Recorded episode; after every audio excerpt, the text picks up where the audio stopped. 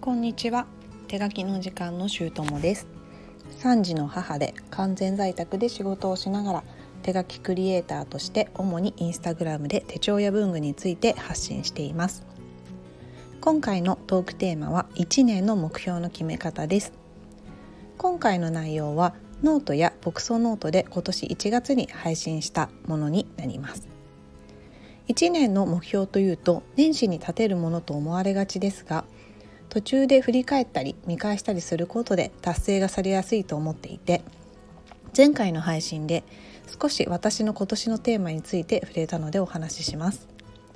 皆さんは今年の目標は決めましたか？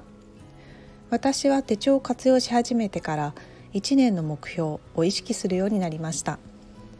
娘が所属している少林寺の動員で鏡開きが行われて家族で参加した時に今年の目標を話す機会があったんですけど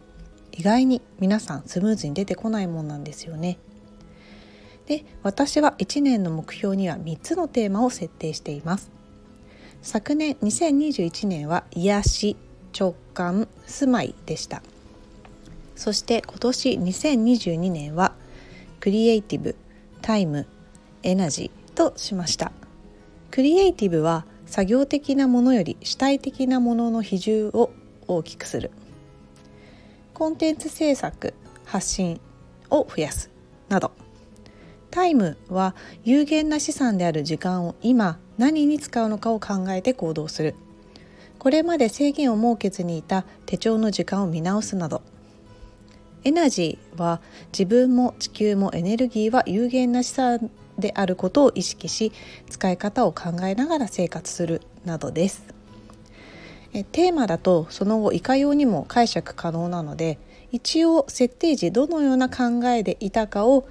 何々するという形で添えていますがテーマに沿っていれば行動に限りはありません。え何々するといった行動を1年の目標とするよりもテーマを設定している方が実は行動指針にブレが出にくく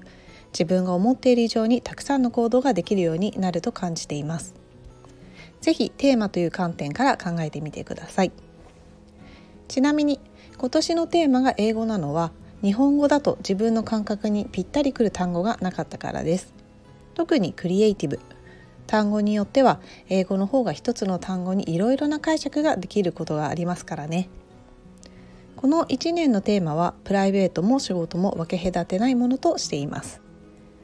テーマを設定して早速仕事においてこれはまさにクリエイティブという仕事を任せていただきました私にとって挑戦となる仕事ですが周りの助けも借りながら焦らず地道に前進しています手書きの時間では手帳や文具の話やライフスタイルについて配信していきます